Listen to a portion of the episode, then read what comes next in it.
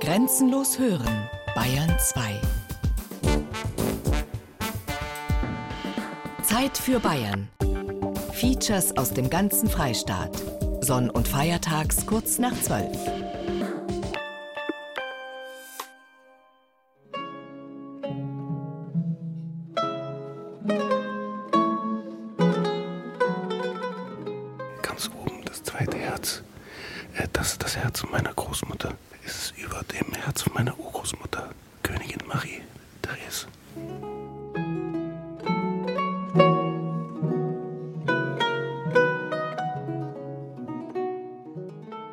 immer untergebracht, entweder im Hotel oder in großen Häusern, die verlassen waren, wo niemand mehr war.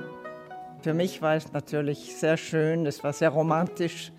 Die Städte haben mir gut gefallen. Und später waren wir beide zusammen in Assisi.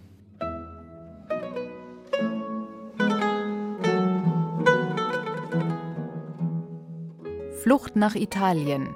Die Wittelsbacher im Dritten Reich. Feature von Thomas Muggenthaler.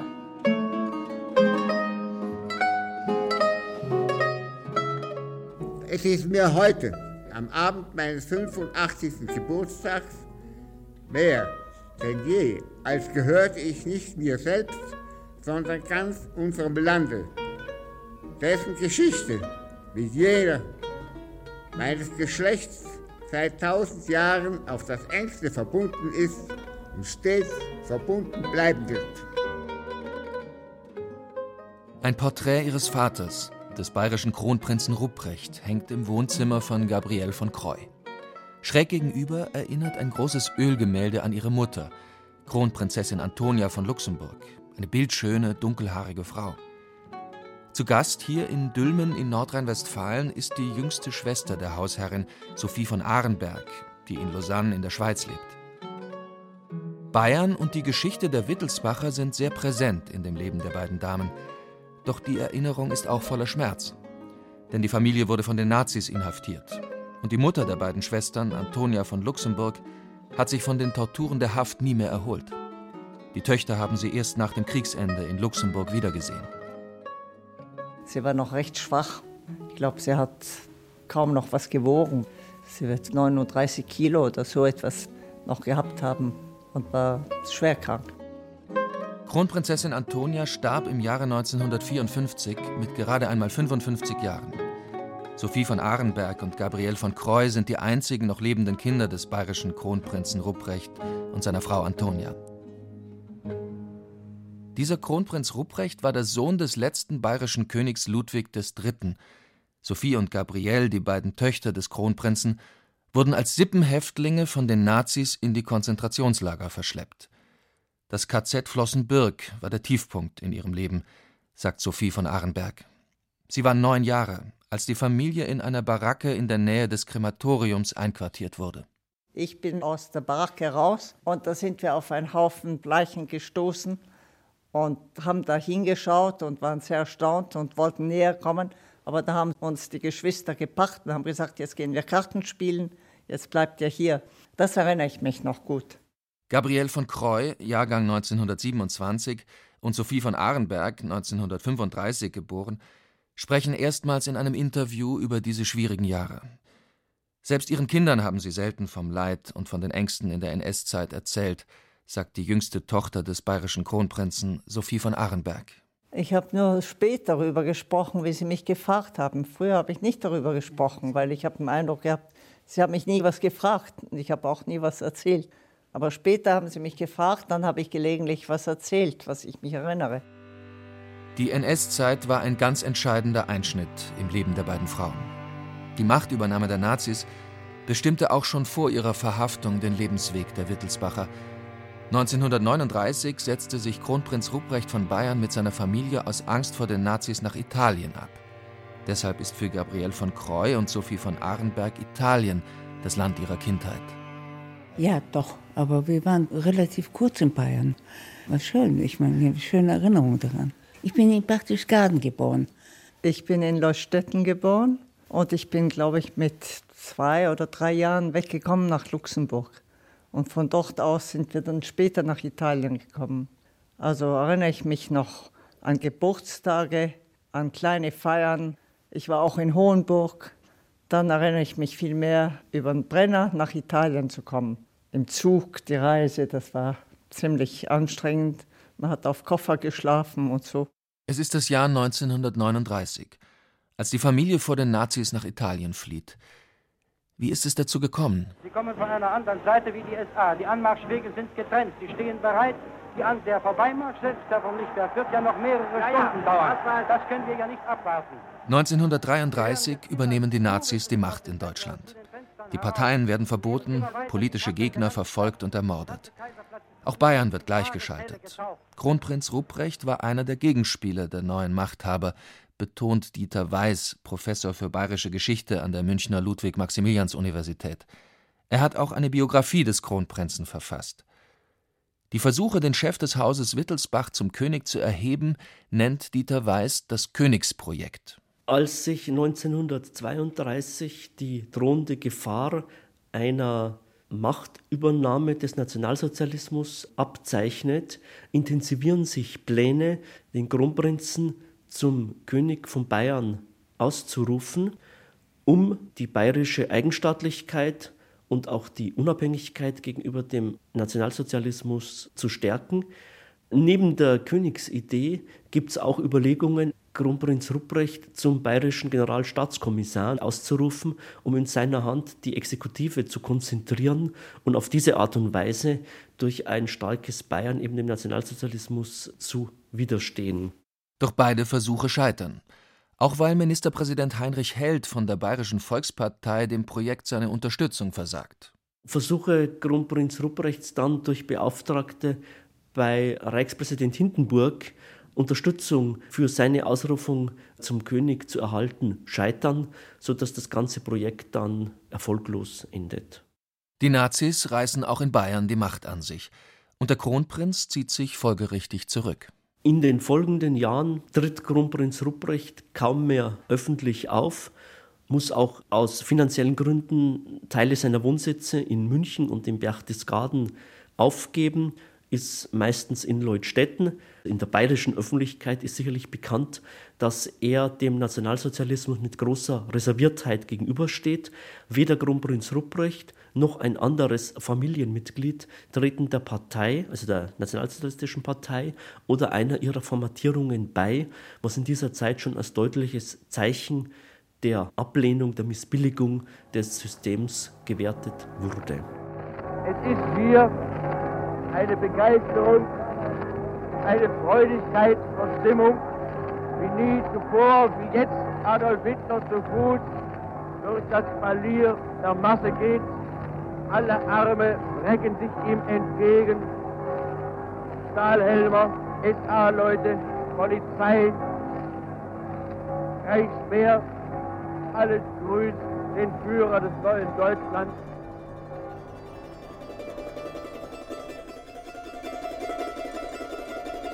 Nach der Machtübernahme der Nazis geraten auch Monarchisten ins Visier der Gestapo und werden festgenommen. Erwein von Aretin, Journalist der Münchner Neuesten Nachrichten, ein Freund der Familie und Nazi-Gegner, ist einer der Verhafteten. Darauf weist der Historiker Gerhard Immler hin. Er leitet das sogenannte Geheime Hausarchiv des Hauses Wittelsbach, heute Teil des Bayerischen Hauptstaatsarchivs in München. Die meisten wurden nach wenigen Tagen oder Wochen wieder freigelassen.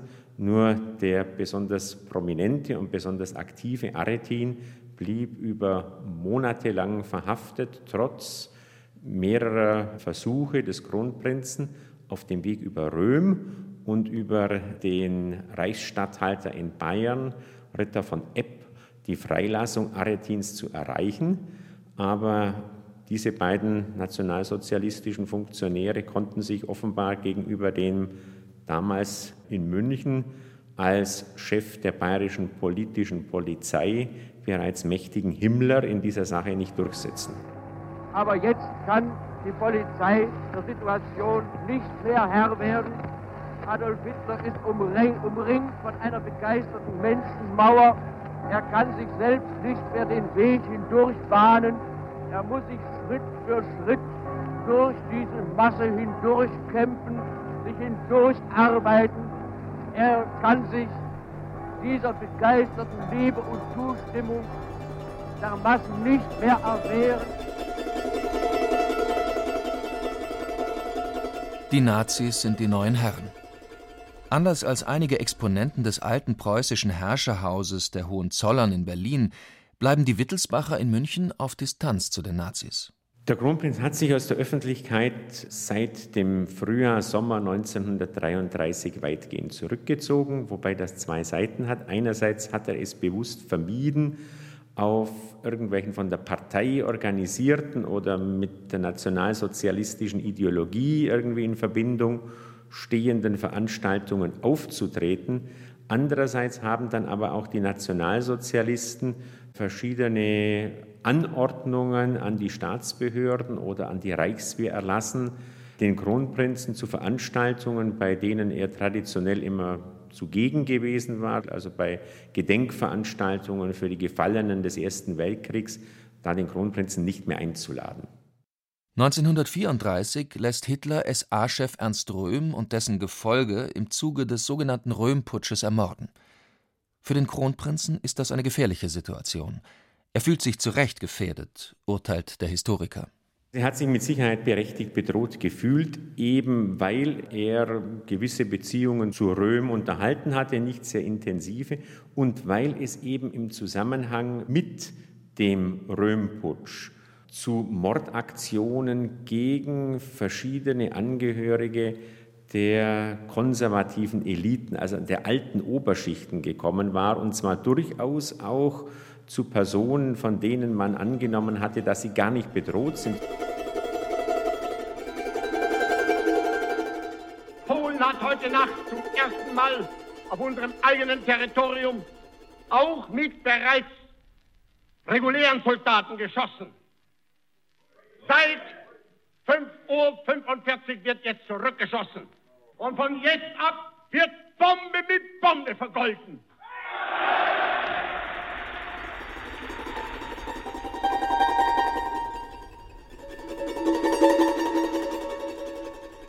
1939 spitzt sich die Situation erneut zu. Nazi-Deutschland überfällt Polen und in München zerschlägt die Gestapo einen Kreis monarchistischer Oppositioneller. Im Vorfeld des Ausbruchs des Zweiten Weltkriegs im August 1939 geht Kronprinz Rupprecht nach Ungarn, besucht dort seinen Bruder Franz, in der Absicht, sich bei Kriegsausbruch außerhalb des Deutschen Reiches aufzuhalten. Als zu diesem Zeitpunkt aber in München eine monarchistische Widerstandsgruppe durch die Gestapo aufgedeckt wird, geht er dann doch nach Bayern zurück, um zu demonstrieren, dass er mit dieser Gruppe keine Verbindung gehabt hätte.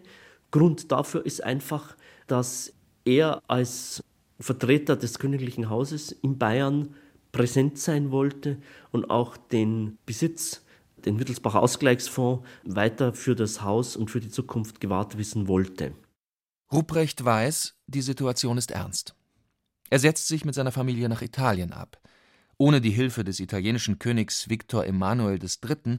wäre das nicht möglich gewesen, meint Gerhard Immler. In das verbündete Italien auszureisen noch dazu auf Einladung des italienischen Staatsoberhauptes, das war für die Nationalsozialisten schwierig, so etwas abzulehnen. Damit hat Rupprecht ja auch gerechnet und hat gerade eben darum eine solche Einladung des italienischen Königs arrangiert. Kronprinzessin Antonia wäre gerne mit den Kindern in die USA oder nach England emigriert, weit weg von Deutschland. Doch das lehnt der Kronprinz ab, erklärt Ruprechts Biograf Dieter Weiß.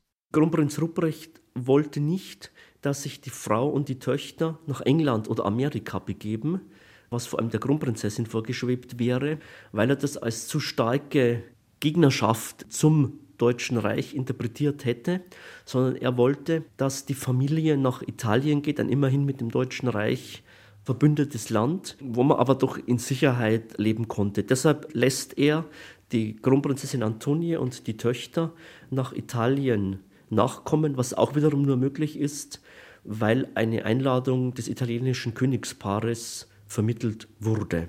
Seine Frau, Kronprinzessin Antonia und die Kinder weilen zu dieser Zeit in Luxemburg. Doch auch sie folgen dem Kronprinzen nach Italien. Der italienische König schickt einen Sonderzug an den Brenner und einen persönlichen Gesandten, damit die Kronprinzessin wirklich ausreisen kann. Die Ausreise nach Italien ist dennoch ein deutliches politisches Signal des Kronprinzen. Daran lässt Dieter Weiß keinen Zweifel. Es ist schon eine deutliche Distanzierung vom nationalsozialistischen Regime, wenn er als bayerischer und preußischer Generalfeldmarschall des Ersten Weltkrieges sich während eines neuen Krieges aus dem Deutschen Reich entfernt. Es ist aber kein Abbrechen aller Brücken. Es ist ein zunächst legaler, weil ja genehmigter Auslandsaufenthalt. Während Erbprinz Albrecht, der älteste Sohn aus Rupprechts erster Ehe, sich mit seiner Familie zu Verwandten nach Ungarn absetzt, versucht der Kronprinz selbst in Italien die NS-Zeit zu überleben. Die nächsten Jahre ist also Italien seine Heimat. Die Töchter lernen Italienisch. Sophie und Gabrielle haben nur schöne Erinnerungen an diese Jahre. Man war ziemlich alleine. Wir wurden immer untergebracht, entweder im Hotel oder in großen Häusern, die verlassen waren, wo niemand mehr war. Für mich war es natürlich sehr schön, es war sehr romantisch. Die Städte haben mir gut gefallen. Und später waren wir beide zusammen in Assisi. Wie lange waren wir dort? Das weiß ich nicht. Oh, ein paar Monate bestimmt. Da haben wir viele Klöster besucht, viele Kirchen besucht und die Landschaft war sehr schön. Da waren viele Tarantelnspinnen überall. Man ist barfuß gelaufen. Da musste man aufpassen. Und ja, es war eine schöne Zeit eigentlich. Friedlich, da waren wenig Menschen. Das war die erste Zeit, die ich mich so vage erinnere. Der Kronprinz selbst ist zur Untätigkeit verurteilt und lebt sehr bescheiden, denn die Nazis stoppen Überweisungen an ihn. Da hilft der Vatikan und leiht dem Kronprinzen Geld. Schließlich kennt Rupprecht Papst Pius XII. aus dessen Zeit als Nuntius in München. Es war ihm sicher langweilig, er hat häufig darüber geklagt, dass es einfach wenig zu tun gebe und seine Geldmittel waren sehr knapp. Er konnte also zum Beispiel nicht innerhalb Italiens Reisen unternehmen, was er sicher sehr gerne getan hatte, da er gerade ein großer Freund der italienischen Kunst war.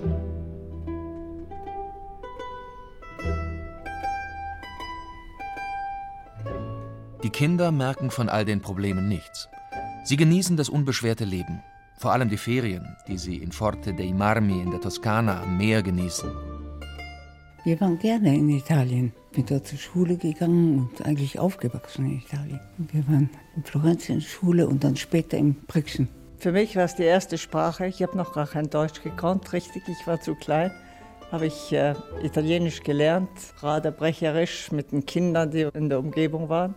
Und da waren wir auch am Meer in Forte de Marmi im Sommer. Und den Rest von der Zeit waren wir in Brixen und später in Florenz. Am Meer war es herrlich. Meine Mutter wollte, wir gehen ans Meer. Das ist jodhaltig und gesund. Und da hatten wir auch eine Pension. Da haben wir sehr gut zu essen bekommen, wo woanders Knappheit war. Und wir haben sehr viel gebadet, sind Rad gefahren, haben Ausflüge gemacht und waren mit anderen Kindern zusammen. Das war sehr schön.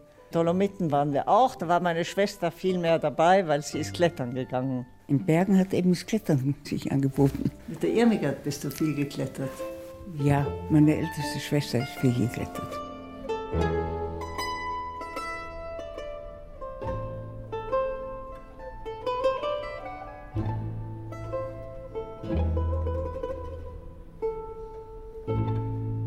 Die Eltern gehen seit dieser Zeit getrennte Wege. Der Kronprinzessin behagt das Klima in Florenz nicht. Sie geht zuerst nach Brixen und dann in die Dolomiten. Ruprecht bleibt währenddessen mit seinem Sohn Heinrich in Florenz. Doch dann verändert sich die politische Lage in Italien dramatisch. Die Italiener stürzen Mussolini. Der Faschismus scheint am Ende zu sein. Doch die Deutschen greifen ein. Da wurde es natürlich dann ganz gefährlich. Also nachdem die deutsche Wehrmacht Nord- und Mittelitalien besetzt hat, Hitler dann den von den Italienern gefangen gesetzten Mussolini befreien ließ und ihn als Chef einer deutschen Marionettenregierung in Norditalien eingesetzt hat und von da an dann SS und Gestapo in den besetzten italienischen Gebieten auch praktisch schalten und walten konnten, wie sie wollten. Der italienische König Viktor Emanuel III. kann sich in den Schutz der Alliierten begeben, aber seine Tochter Mafalda von Savoyen fällt den Nazis in die Hände und stirbt später im KZ Buchenwald. Kronprinz Ruprecht erkennt, wie gefährlich die Lage ist und taucht in Florenz unter. Wie er seine Häscher von der Gestapo austrickst, ist filmreif. 1943, das hat er sehr geschickt arrangiert. Er ließ von seinem bisherigen Wohnort, der natürlich bekannt war, die Koffer zum Bahnhof bringen, aufgeben nach Meran, weil ihm bewusst war, dass am Bahnhof sicher bereits Gestapo-Spitzel vorhanden sind, die das registrieren. Und er selbst hat sich dann in eine Wohnung in der Stadt Florenz begeben, also mitten in der Stadt, wo man eben schwieriger ausfindig zu machen ist als in einem relativ bekannten Landhaus und hat sich dann in dieser Wohnung versteckt gehalten. Nach dem Attentat vom 20. Juli 1944 wäre er sicher verhaftet worden, sagen die Historiker. Aber weder Rupprecht noch sein Sohn Heinrich gehen den Häschern ins Netz. Heinrich schlägt sich nach Rom durch und erlebt dort den Einmarsch der Amerikaner. Kronprinzessin Antonia aber fällt den Nazis in die Hände. Er hat noch darum gebeten, dass seine Frau und die Töchter ins Exil nach Rom gehen, um notfalls in den Vatikan zu fliehen oder nach Meran sich begeben, um in die Schweiz flüchten zu können, was die Kronprinzessin abgelehnt hat. Sie hat sich in einen abgelegenen Ort in den Dolomiten zurückgezogen, was sich dann als schwerer Fehler herausstellen sollte. Die Kronprinzessin wird am 27. Juli 1944 in San Martino di Castrozza, einem kleinen Ort südöstlich von Bozen, verhaftet. Für die Töchter Sophie und Gabrielle ist die schöne Kindheit zu Ende. Ja, wie wir verhaftet wurden. Da waren wir beide zusammen am Bärenpflücken in San Martino di Castrozza. Ja. Und wir haben uns noch gestritten, weil meine Schwester hat die Beeren gepflückt und ich habe sie gegessen. Und da hat sie mir einen Schubs gegeben, ich bin in einen Ameisenhaufen gefallen. Und die Konsequenz war natürlich, dass ich mich sofort ausgezogen habe und rumgesprungen bin. Wie wir nach Hause kamen, stand ein Mann neben meiner Mutter und meine Mutter sagte, ja, wir haben jetzt einen Herrn, der auf uns aufpasst. Wir haben sofort verstanden, dass das etwas Ungewöhnliches war, nicht? Und der ist dann geblieben im Haus mit Gewehr auf uns aufzupassen. Nach zwei Wochen, am 13. August 1944, wird die Familie von San Martino di Castrozza aus nach Deutschland gebracht. Eine Zeit lang sind wir von Ort zu Ort in Dolomiten untergebracht worden und dann sind wir abtransportiert worden nach Deutschland, direkt ins Konzentrationslager. Auf der Seiseralm waren wir in einem Wirtshaus, da wurden wir untergebracht. Einen Tag kamen sie mit einem Lastwagen, ein offener Lastwagen, und haben uns nach Innsbruck gebracht. Und da ist meine Mutter krank geworden unterwegs und musste eingeliefert werden ins Krankenhaus. Und älteste Schwester auch. Ja, die hat Typhus gehabt. Die Irmigard, die war am Gardasee, nicht? Und da hat sie Typhus bekommen und hat man sie in dieselbe Klinik nach Innsbruck gebracht. Aber sie haben sich kaum gesehen. Damit war es zu Ende, die heile Welt. Ja. Mutter Antonia bekommt eine Rippenfellentzündung und hat hohes Fieber. Sie wird nach Innsbruck in ein Krankenhaus gebracht. Irmingard, die älteste Schwester von Gabrielle und Sophie, wird am Gardasee verhaftet. Sie hatte sich mit Typhus angesteckt und wird wie ihre Mutter Antonia in die Klinik nach Innsbruck gebracht.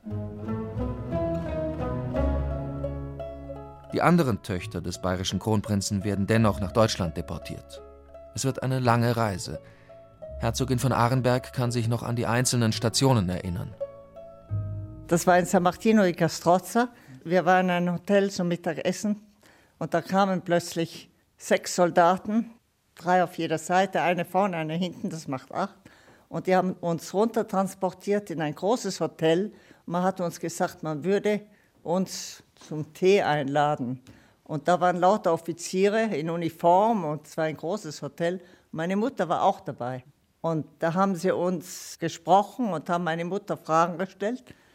Dann nachher wurden wir wieder zurückgebracht in das kleine Haus, das wir bewohnten in San Martino Castrozza. Und von dort aus wurden wir nach Innsbruck transportiert. Ja, dann waren wir in Weimar einen Moment, bevor wir nach Sachsenhausen kamen. Waren wir in Weimar in einem Hotel. Und da haben sie uns einmal in die Küche runtergeführt von einem Hotel und da waren lauter Soldaten, die machten Waffen, die machten Kugeln. Das hat mich natürlich sehr interessiert, zu wissen, was die da machen. Als Kind ist man immer neugierig. Und dann nachher, nach Weimar, kamen wir wohin? Nach Sachsenhausen, nehme ich an. In der Nähe von Berlin, glaube ich, ist das Oranienburg. Und da kamen wir dorthin. Da waren wir eben da oben, bis dass die Russen kamen. Dann haben sie uns woanders hin transportiert. Noch immer sucht die Gestapo Kronprinz Rupprecht und verhört sogar seine jüngste Tochter Sophie. Man versucht sie mit Eis und Bonbons zu ködern. Nein, wir wussten nichts und das war auch besser so, weil ich wurde oft ausgefragt. In Weimar hat mich eine Gestapistin mitgenommen und hat mir Zuckerl geschenkt. Die waren so auf einen Strang, diese Zuckerln. Und sie konnte das bekommen, weil sie ja alles bekommen konnte. Und die hat mich dann in eine Baracke geführt und hat mich hinsetzen lassen. Und dann kam ein Offizier und hat mich ausgefragt. Und das war ganz gut, dass ich nicht wusste, wo er war, weil er hat angefangen zu schreien und zu stampfen und wütend zu werden, weil ich ihm nicht Antwort gegeben habe. Nach meinem Vater, wo er war und wo er hinkommt und so weiter. Und ich habe immer gesagt, das weiß ich nicht. Und da hat er mich angeschrien und da habe ich wirklich Angst bekommen. Am Anfang haben sie mich ausgefragt immer wieder und ich fand, das war irgendwie merkwürdig, dass man mir dauernd Fragen stellt und habe dann nicht geantwortet. Und ich wusste auch nichts weiteres. Den Wittelsbachern wird gesagt, sie kämen auf ein Schloss im Thüringer Wald. Doch daraus wird nichts. Das Ziel ist das Konzentrationslager Sachsenhausen. Die Wittelsbacher sind sogenannte Sippenhäftlinge. Sie kommen nicht direkt in das Lager, sondern werden außerhalb des eigentlichen KZs in kleinen Häusern untergebracht. Wir waren einfach isoliert gefangen. In Sachsenhausen war ein großes Lager und in der Mitte waren vier kleine Häuser und wir waren in eins von den Häusern. Der Albrecht und seine Familie kamen gleichzeitig, die waren auch in Weimar, wurden auch nach Sachsenhausen transportiert, waren unsere Nachbarn. Auf der anderen Seite war der Schuschnigg mit seiner Familie, ein kleines Mädchen von unter fünf Jahren. Und im letzten Haus war der Graf Galen, der Bruder vom Bischof Galen. Der war da auch interniert. Neben dem ehemaligen österreichischen Bundeskanzler Kurt von Schuschnigg und dem konservativen Politiker Franz von Galen bewohnen die Wittelsbacher eines dieser Häuser.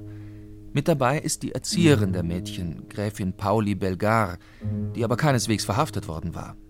Ein bemerkenswertes Zeichen von Courage und Loyalität, das diese Gräfin Belgar hier gibt. Wir hatten ja eine Dame, die uns begleitet hat, die Gräfin Belgar.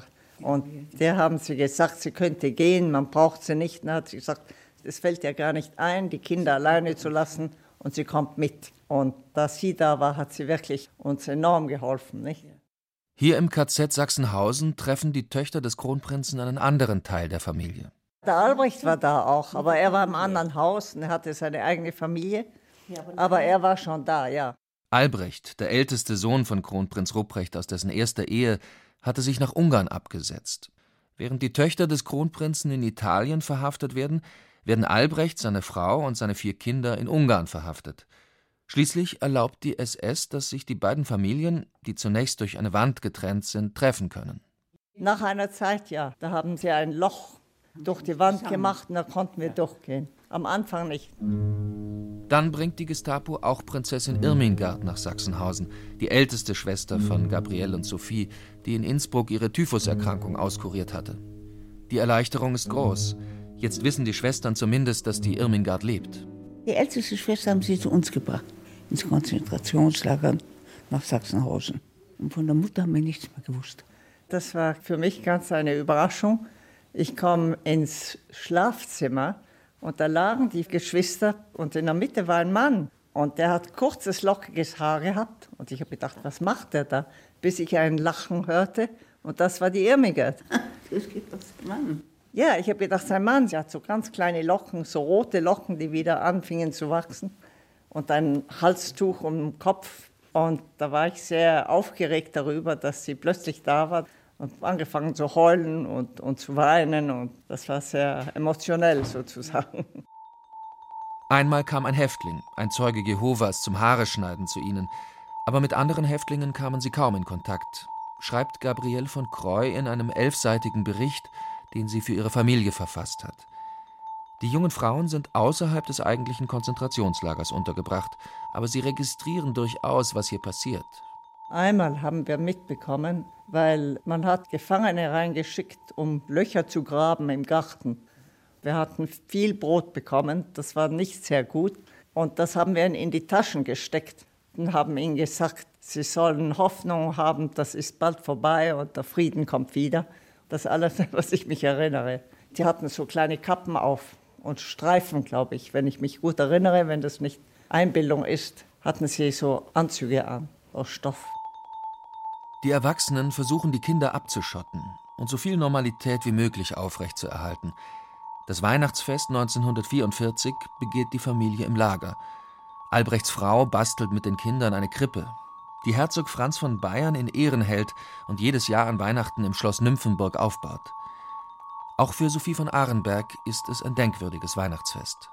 In Sachsenhausen war es schon Winter, da war Eis auf der Straße und wir haben Weihnachten dort gefeiert. Aus Stücke Wolle haben wir Spulen gemacht, die hat man aufgeschnitten, da hat man Kugeln daraus gemacht, die hat man dann aufgehängt und man hat gesungen und man hat Gedichte aufgesagt und so. Da war die Gräfin Belgard mit uns, die hat dauernd gestrickt. Da hat man einen Pullover auseinandergenommen, der voller Löcher war, und hat die zusammengebunden, die kleinen Fäden zusammengetan. Da hat man wieder eine Knäuel gemacht, daraus hat man einen neuen Pullover gestrickt. Oder Socken. Dann kommt im Osten die Rote Armee näher. Die Nazis wollen ihre Geiseln nicht in die Hände der Befreier fallen lassen und transportieren im Februar 1945 die Sonderhäftlinge nach Süden, streng bewacht nach Sachsenhausen. Da kamen die Russen, da sah man schon vom Fenster oben die ganzen Flüchtlinge, die weggingen. Und da wurden wir in zwei Autobusse gesteckt mit der Frau vom Lara-Kommandant. Die hatten noch ein Baby dabei mit Flasche. Und da sind wir losgezogen in diesen zwei Bussen. Unterwegs hatten wir eine fürchterliche Darmgrippe und mussten aussteigen, jeder für sich. Und da mussten wir uns verstecken irgendwo und unsere Geschäfte zu erledigen. Und plötzlich hinter jedem von uns war ein Mann mit einem Gewehr, der auf uns deutete. Und dann sind wir wieder im Bus zurück. Die dachten, wir wollen fliehen vielleicht. Und dann sind wir im Bus eingestiegen und sind weitergefahren. Dann sind wir nach Flossenbürg gekommen, nicht, Gabriel? Das KZ Flossenbürg in der Oberpfalz ist zu dieser Zeit heillos überfüllt. Die Zustände spotten jeder Beschreibung. Dennoch bringt die SS die Sippenhäftlinge nicht außerhalb des Lagers unter wie in Sachsenhausen, sondern in einem Teil der Bordellbaracke in der Nähe des Krematoriums. Da waren Hunde, die haben furchtbar gebellt und furchtbare Aufregung. Da sind wir auf Leichen gestoßen. Zu der Zeit gingen die Kamine nicht und da konnten sie die ganzen Leichen nicht verbrennen. Das erinnere ich mich noch gut. Flossenbürg war für alle unvergesslich, der Tiefpunkt dieser Zeit. Sophie von Arenberg hat 2005 ihre Erinnerungen niedergeschrieben. Flossenbürg war unser Ziel. Hier war es grausam. Wir wurden alle zusammen eingesperrt und schliefen in einem eiskalten Zimmer voller Wanzen, die sich auch von der Decke fallen ließen. Wir durften am Tag eine halbe Stunde hinaus, bewacht von bissigen Hunden und Soldaten. Neben unserer Baracke lagen nackte Leichen auf einem Haufen. Die Gefangenen starben wie die Fliegen an Hunger Diarrhoe, Flecktyphus und Kälte. Flossenbürg wird kurz vor Kriegsende ein Auffanglager. Aus KZs wie Großrosen oder Buchenwald kommen tausende, meist extrem geschwächte Häftlinge nach Flossenbürg. Es sterben so viele Häftlinge wie nie zuvor. Die Leichen werden nicht nur im Krematorium, sondern auch in offenen Scheiterhaufen verbrannt. Für Sophie von Arenberg eine ganz markante Erinnerung. Da ist so Staub runtergekommen. Die Luft war sehr unrein und da kam Staub runter oder Asche könnte es gewesen sein. Es war eine unangenehme Zeit, äh, Flossenbürg. Auch als Kind, ich habe das gespürt. Sophie von Arenberg war damals neun Jahre, ein Kind. Aber so ein Erlebnis vergisst man nicht, sagt sie heute, 70 Jahre später. Im Großen und Ganzen habe ich es nicht verstanden natürlich, aber ich habe verstanden, dass das alles tote Leute sind, die wahrscheinlich verhungert sind, habe ich mir gedacht. In Flossenbürg sind die Wittelsbacher zusammen untergebracht. Dann erkrankt Albrecht an der blutigen Ruhr. Die Krankheit ist unter diesen Umständen lebensgefährlich. Die SS entschließt sich schließlich, die Familie der früheren bayerischen Könige ins Forsthaus zu verlegen. Ich erinnere mich, ins Forsthaus gekommen zu sein und da hat der Albrecht eine Katze erwischt. Er hat eine Katze in der Falle gefangen und die haben wir dann gegessen und das schmeckte mir sehr gut. Das war besser wie Karnickel. Das Forsthaus ist mitten im Dorf. Die Verhältnisse sind deutlich besser, zumal sich Förster Weber der Familie annimmt. Aber auch hier erleben sie, was sich in der letzten Phase des Krieges abspielt. Sophie von Arenberg sieht, wie ein Frauentransport in Flossenbürg Station macht, vermutlich auf dem Weg nach Bergen-Belsen. Man sah von dort aus auf einen Hügel und da habe ich einmal Gefangene gesehen und da haben sie eine Frau totgeschlagen. Ich weiß nicht, ob ich aus dem Fenster geschaut habe, aber das habe ich nicht vergessen, weil der hatte Stiefel an und ich glaube, sie war angekettet. Ich glaube, sie hat ein Kind getragen auf der Brust und der hat auf den Rücken geschlagen, da ist sie umgekippt im Graben gefallen und verschwunden. Und das habe ich mir gemerkt. Flossenbürg ist für die Wittelsbacher der Tiefpunkt ihrer Haftzeit. Wer immer von den Wittelsbachern darüber schreibt, beschwört ein Schreckensszenario herauf. Auch Gabriel von Croy hat einen bisher unveröffentlichten Text über diese Zeit verfasst, der nur für die eigene Familie Zeugnis ablegen soll. Wir sahen oft Kolonnen von Häftlingen, die zur Arbeit in den Steinbruch gebracht wurden. Sie sahen wie Skelette aus und konnten kaum gehen. Wenn jemand gefallen ist, wurde er sofort erschossen. Diese Bilder haben uns über Jahre verfolgt. Auch die älteste der Schwestern, Prinzessin Irmingard, hat ihre Erlebnisse in einem Buch verarbeitet. Von ihr gibt es auch sehr bewegende Gemälde zum Thema Konzentrationslager. Genauso hat eine andere Schwester, Prinzessin Hilda, die spätere Hilda Locket, die Ereignisse in Wort und Bild festgehalten. Sie hat bereits im September 1945, also sehr zeitnah, ihrem Vater in einem Brief berichtet, was der Rest der Familie durchmachen musste. Vom Hügel vor der Baracke sahen wir ins Krematorium. Täglich kamen Lastwagen voll Leichen, die dort auf dem Boden gehäuft, entkleidet und verbrannt wurden. Die Luft war voll Rauch und Asche und der Gestank war furchtbar. Die Lazarettbaracke war am ärgsten. Dort lagen die arbeitsunfähigen, Sterbenden und Toten durcheinander, ohne Pflege und Ernährung. Wir sahen viele Gefangene in dem Abfalleimer und am Boden nach Resten von rohen und halb verfaulten Kartoffeln suchen und sie essen.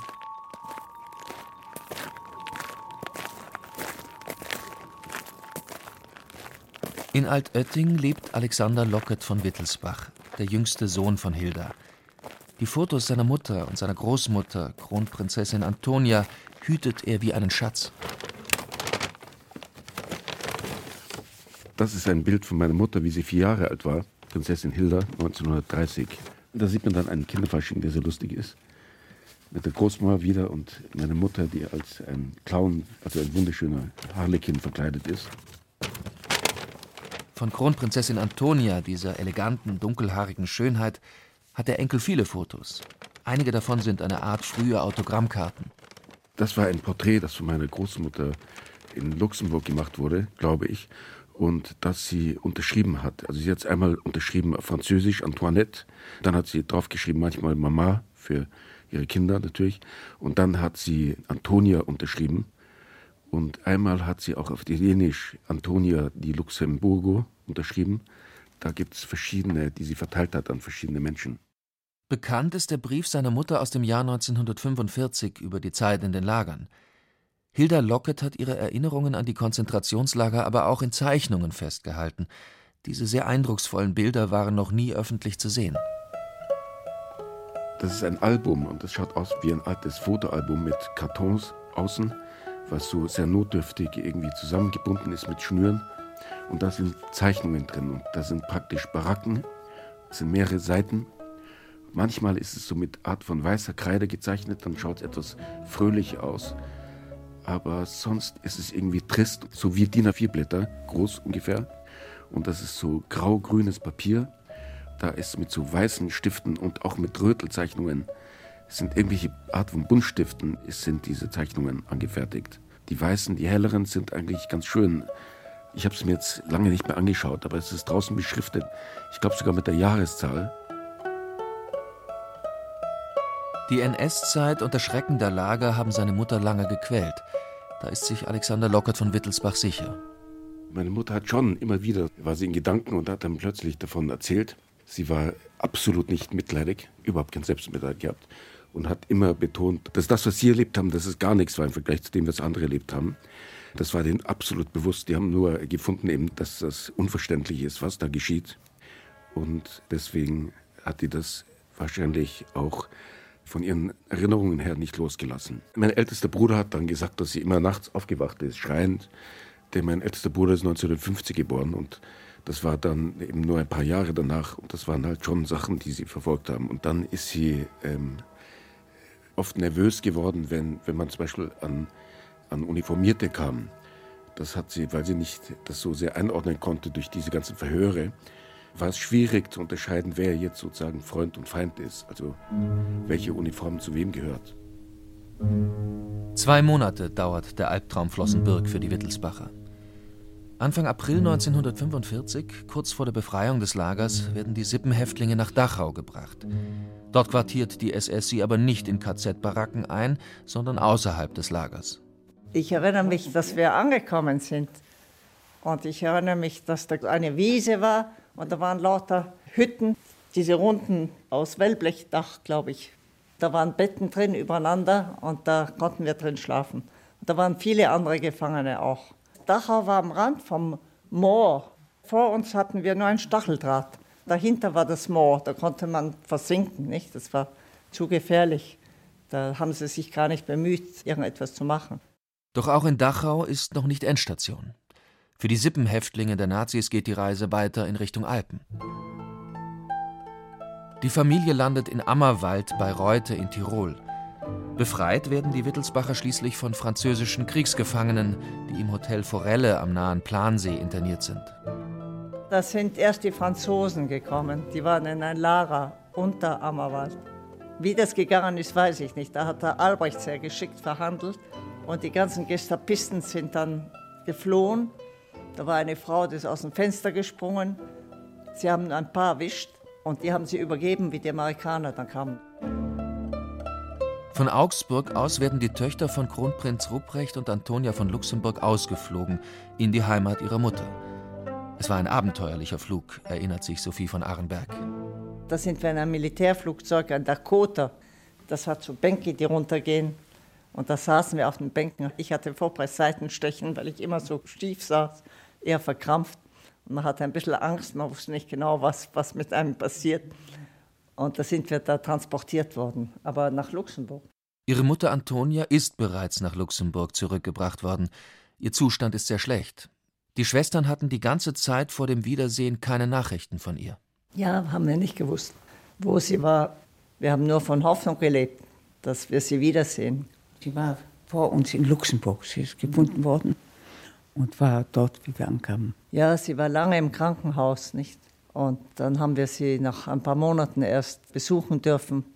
Ja, es hat einem schockiert natürlich. Es hat ihr einen solchen Trauma gegeben, dass sie sich nie mehr ganz erholt hat, sicher nicht. Sofort nach Kriegsende schickt die Großherzogin von Luxemburg eine Delegation nach Deutschland, um nach verschleppten Luxemburgern zu suchen und natürlich auch nach ihrer Schwester Antonia. Ein luxemburgischer Offizier findet die Kronprinzessin schließlich in einem Krankenhaus in Jena in einem erbarmungswürdigen Zustand.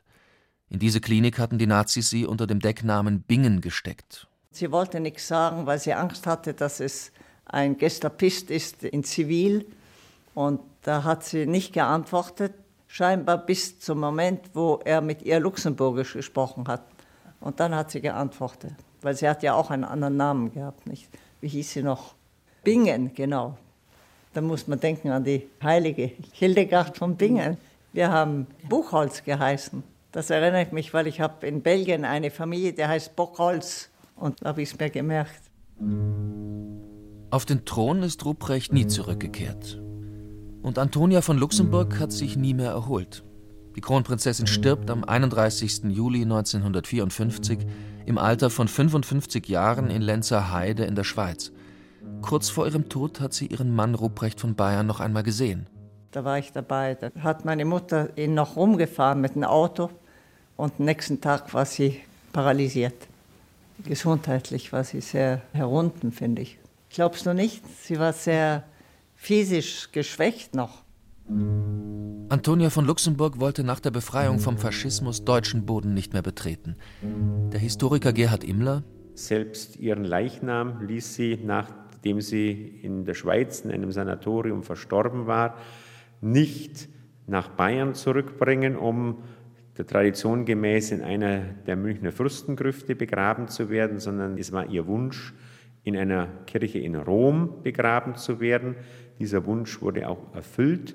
Lediglich ihr Herz ließ Kronprinz Ruprecht entnehmen, um es nach alter wittelsbachischer Tradition in einer Herzurne verschließen und diese Herzurne in der Gnadenkapelle in Altötting unterbringen zu lassen. Es ist dies übrigens der letzte Fall einer derartigen Herzbestattung an dem großen bayerischen, mittelsbachischen Wallfahrtsort Altötting.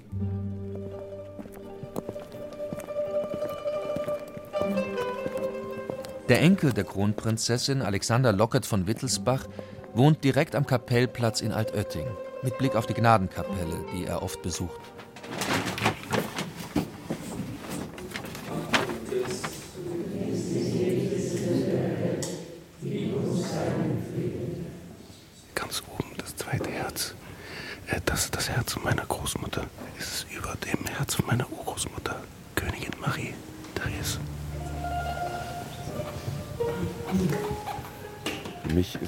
Bewegend, dass das Herz meiner Großmutter hier ist. Das Herz von meiner Großmutter ist hier 1954 bestattet worden im November. Und meine Großmutter ist in der Schweiz, in Lenzerheide, gestorben 1954 am 31. Juli. Und dann wurde das Herz in der Schweiz entnommen und hierher gebracht und hier bestattet. Wenn man die Gnadenkapelle betritt, dann ist das Herz direkt über der Türe im Oktagon. Und zwar das zweite Herz oben auf der linken Seite. Unter dem Herz ist das Herz von Königin Marie-Therese von Bayern, der letzten bayerischen Königin. Das war die Schwiegermutter von meiner Großmutter. Der Ort ist mir sehr, sehr wichtig, wegen der Mutter Gottes. Aber es ist wunderschön, dass das Herz von meiner Großmutter so nahe bei der Mutter Gottes jetzt ruht.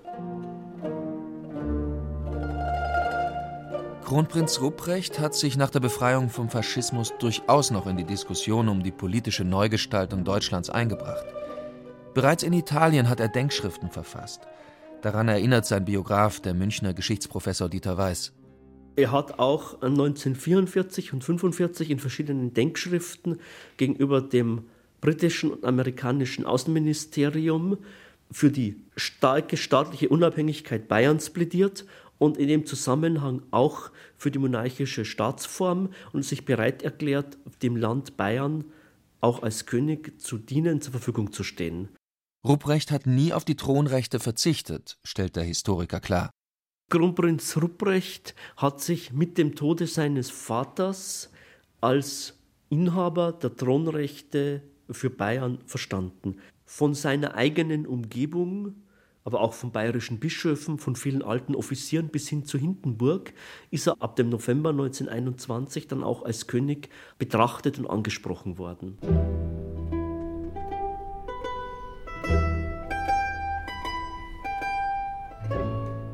Sophie von Arenberg, die jüngste Tochter von Kronprinz Rupprecht, erinnert sich noch gut an das erste Wiedersehen mit ihrem Vater nach dem Krieg. Ich habe ihn sieben Jahre lang nicht mehr gesehen. Und dann sagte mir meine älteste Schwester Irmigard, jetzt gehen wir nach Haus. Und dann sind wir über den Bodensee gereist. Und da habe ich meine erste Brezen gegessen, habe angefangen zu heulen. Ich war so gerührt darüber. Also es war für mich eine große Ehre, nach Hause zu kommen. Und dann sind wir ins Haus reingegangen und da habe ich mir gedacht, wie mein Vater ausschaut. Ich wusste nicht mehr, wie er ausschaut. Ich habe ihn nicht mehr gesehen. Und dann haben sie uns raufgeführt in sein Zimmer und dann habe ich ihn zum ersten Mal wieder gesehen. Und das war sehr, sehr besonders, ganz merkwürdig. Ich weiß nicht, ich war wenig mit ihm zusammen. Er war mir ziemlich fremd. Und das war eine Überraschung, ihn wiederzusehen. Und äh, er hat mir sofort eine Klaps gegeben, ein Ohrfeige wie immer.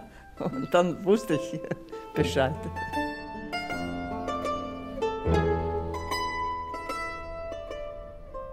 Die Beziehung der Familie zu Italien ist geblieben. Schwester Editha hat nach der Befreiung den Italiener Tito Brunetti geheiratet, in den sie sich schon vor ihrer Verhaftung verliebt hatte. Und auch Sophie fuhr mit ihrem Vater, dem Kronprinzen, immer mal wieder nach Italien. Wir haben uns sehr gut immer unterhalten. Ich bin später mit ihm ein bisschen gereist, Kunstreisen gemacht mit Freunden und das war hochinteressant. Und er war nie müde. Es war unwahrscheinlich, ein Museum nach dem anderen. Ich war halb tot, als Kind schon. Ich meine, ich war 16. Ich war halb tot, ich konnte nicht mehr. Und er ging immer weiter, immer weiter. Sind wir nach Florenz, wir waren in Pisa, wir waren in Paris sogar, haben wir viele Museen besucht und das war immer sehr interessant. Kronprinz Ruprecht ist ziemlich genau ein Jahr nach seiner Frau am 2. August 1955 gestorben. Sophie von Arenberg, seine jüngste Tochter, betont, die Liebe zu Bayern sei ihr geblieben, bis heute, auch wenn sie die wenigste Zeit in Bayern gelebt hat. Ja, das ist sehr tief und obwohl ich immer im Ausland war, freue ich mich jedes Mal wieder zurückzukommen. Die Landschaft gefällt mir enorm, die Menschen, die Sprache, alles ist mir familiär. Ich fühle mich zu Hause. Sprechen, das Bayerische, das Bohrische, weniger natürlich. Sophie von Arenberg spricht Englisch, Französisch und Italienisch. Nur mit dem Bayerischen hapert es. Insofern, dass mich einmal ein Taxichauffeur gefragt hat, ob ich aus Zürich komme. Ich habe Bayerisch nie gelernt nie gelernt, sagt man nicht. Wachkatzelschwaf, das weiß ich. Mit meiner Mutter sprach man Englisch. Und äh, unter uns, was sprachen wir? Deutsch. Aber was habe ich? Ich habe mehr Englisch gesprochen am Anfang. Ihre verstorbene Schwester Prinzessin Irmingard von Bayern hat ihre Erinnerungen in einem Buch veröffentlicht und in Gemälden ihre Eindrücke aus der Zeit der Konzentrationslager dokumentiert. Auch Gabrielle von Croy und Sophie von Arenberg haben ihre Erinnerungen niedergeschrieben, um ihren Kindern und Enkeln Zeugnis abzulegen. Wenn sie heute zurückblicken, dominiert die Trauer um die Mutter. Das eigene Los stellen sie nicht in den Vordergrund. Wenn ich heute drüber nachdenke, denke ich mir, wir waren ja irgendwie noch sehr geschont, weil wir hatten eine bessere Zeit. Wir bekamen noch etwas zu essen und mussten nicht arbeiten. Ich finde, wir hatten viel Glück im Unglück.